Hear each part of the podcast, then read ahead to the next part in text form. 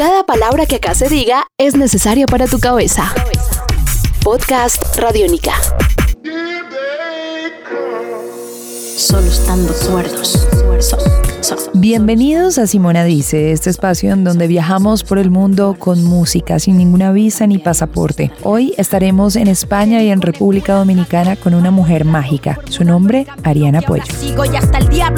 Ariana, para empezar, cuéntanos cómo es tu historia con la música. ¿Cuál es ese primer recuerdo musical que tienes? Bueno, yo soy, mi nombre es Ariana Puello, soy nacida en República Dominicana, criada en España, Barcelona concretamente. Eh, soy una referencia en el hip hop, eh, femenino sobre todo. Eh, son 20 años de carrera representando, pues eso, ¿no? un rap consciente. Rap conciencia es el rap que reivindica, el rap que, que, que se necesita para, para ser escuchado, sobre todo en, en los, en los en los ámbitos marginales de la sociedad como los barrios y bueno y sobre todo es un rap con un mensaje eso muy social y no solo crítico sino constructivo. ¿Por qué decidiste dedicarte a la música y en particular al hip hop?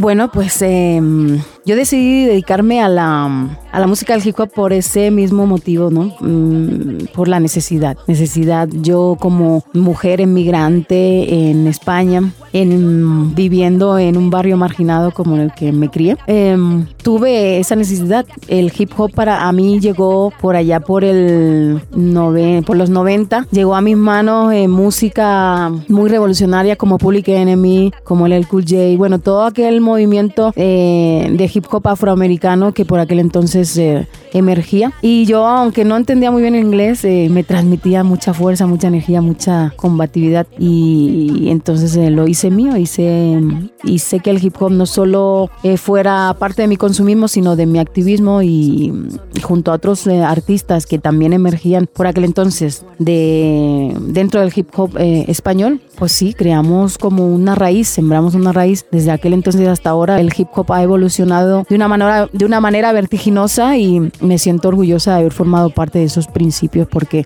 tratamos de, de hacerlo lo mejor posible y creo que hoy en día todavía conservamos la, la esencia, a pesar de que se ha perdido mucha. Eh, nosotros los de la vieja escuela sí tratamos de, de que se mantenga. Podcast Radiónica.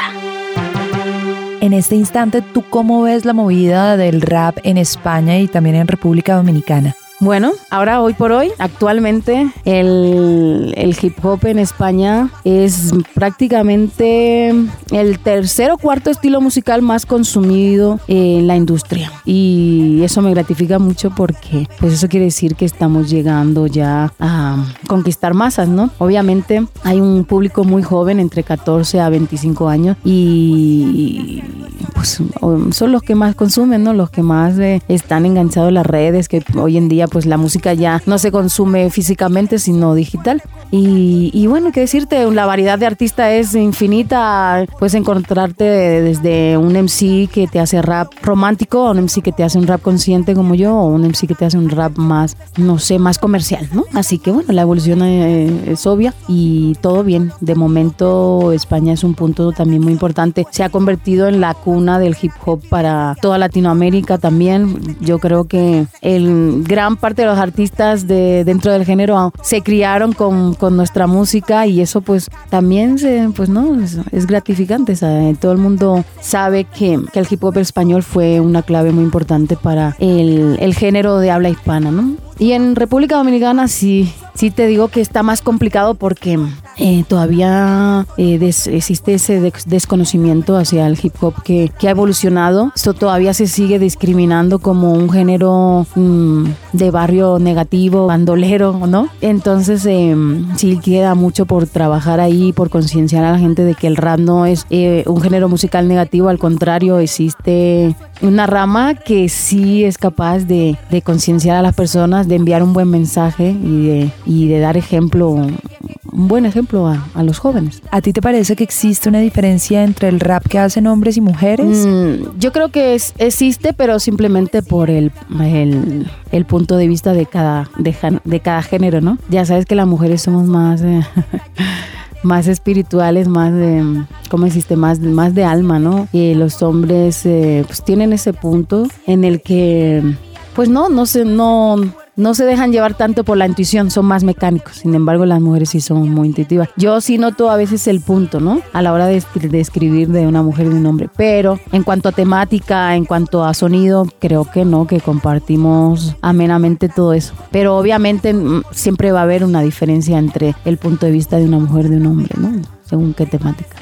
Ariana, ¿qué tipo de letras y mensajes está necesitando el mundo ahora? Ahora mismo, mm, pues mi último álbum lo dice todo, despierta, ¿no? Ahora mismo necesitamos despertar, estamos muy dormidos, estamos muy programados y eso nos hace inhumanos, nos hace títeres de la sociedad y creo que nos convierte en eso, en, piezas eh, muy claves pues para que los que dominan el mundo puedan hacer y deshacer a, su, a sus anchas. Entonces creo que sí que hay que despertar y no solo un despertar de no, vamos a luchar y vamos a salir a la calle. Ah, creo que primero tenemos que cambiar nuestro interior. Estoy hablando de un despertar ya más espiritual, más despertar de conciencia para nosotros mismos cambiar. Si nosotros no cambiamos nuestro interior, no matamos nuestros egos y no dejamos a un lado esa diferencia entre unos y otros, no vamos a poder cambiar el exterior. Entonces, eh, ese es el paso a seguir. Primero cambia nosotros para luego poder cambiar el mundo.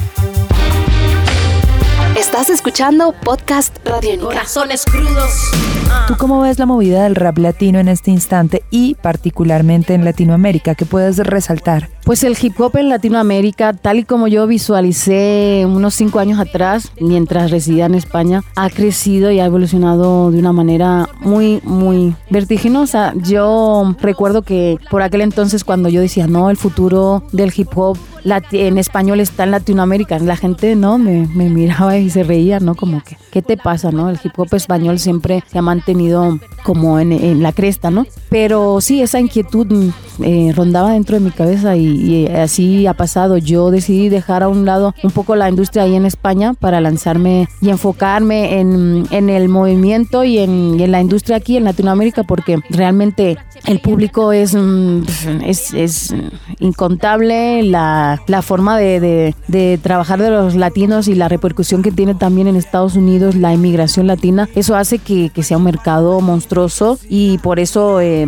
creo que no se puede pasar desapercibido tanto en, cualquier género como en el de hip hop. El hip hop en Latinoamérica está creciendo muy muy fuerte y, la verdad pues eh, yo estoy aquí de alguna manera aprovechando y aportando de que todo esto está ocurriendo. Entonces eh, vamos allá, vamos a hacer que esto crezca y, y, hasta donde se pueda. ¿Por qué crees que el hip hop es el género musical que más se acerca a otros géneros, no sé, como el rock, el jazz, la electrónica, el reggae, pero de alguna manera sigue teniendo ese carácter tan independiente y de alguna manera tan del barrio? Pues la conexión con, con otros géneros musicales es muy, siempre ha sido muy, muy especial, sobre todo a la, a la hora de hablar de la musicalidad, ¿no? El hip hop es un, un, género que samplea, ¿no? Samplea cosas de otras canciones, o sea, recicla, es el género que más recicla, porque obviamente tú puedes eh, agarrar un tema de rock, eh, sacarle un pequeño sampler y de ahí crear una instrumental de hip hop, un 4x4. Entonces eso hace que el hip hop de alguna manera vaya agarrado de la mano de todos los estilos de música desde el rock, el pop, el funk, el RB, el reggae. Todo es, eh,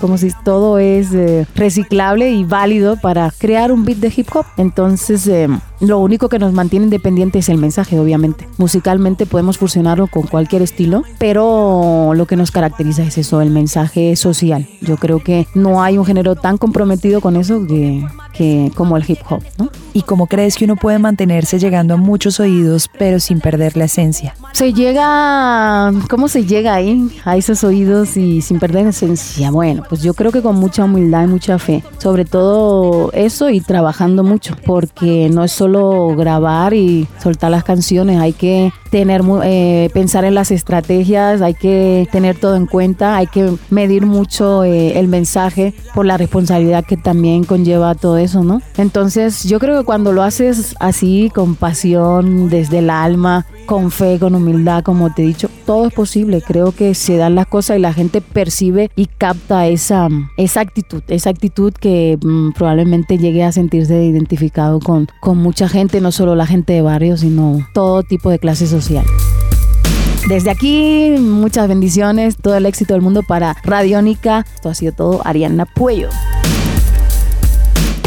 Un nuevo universo sonoro por recorrer. Podcast Radiónica.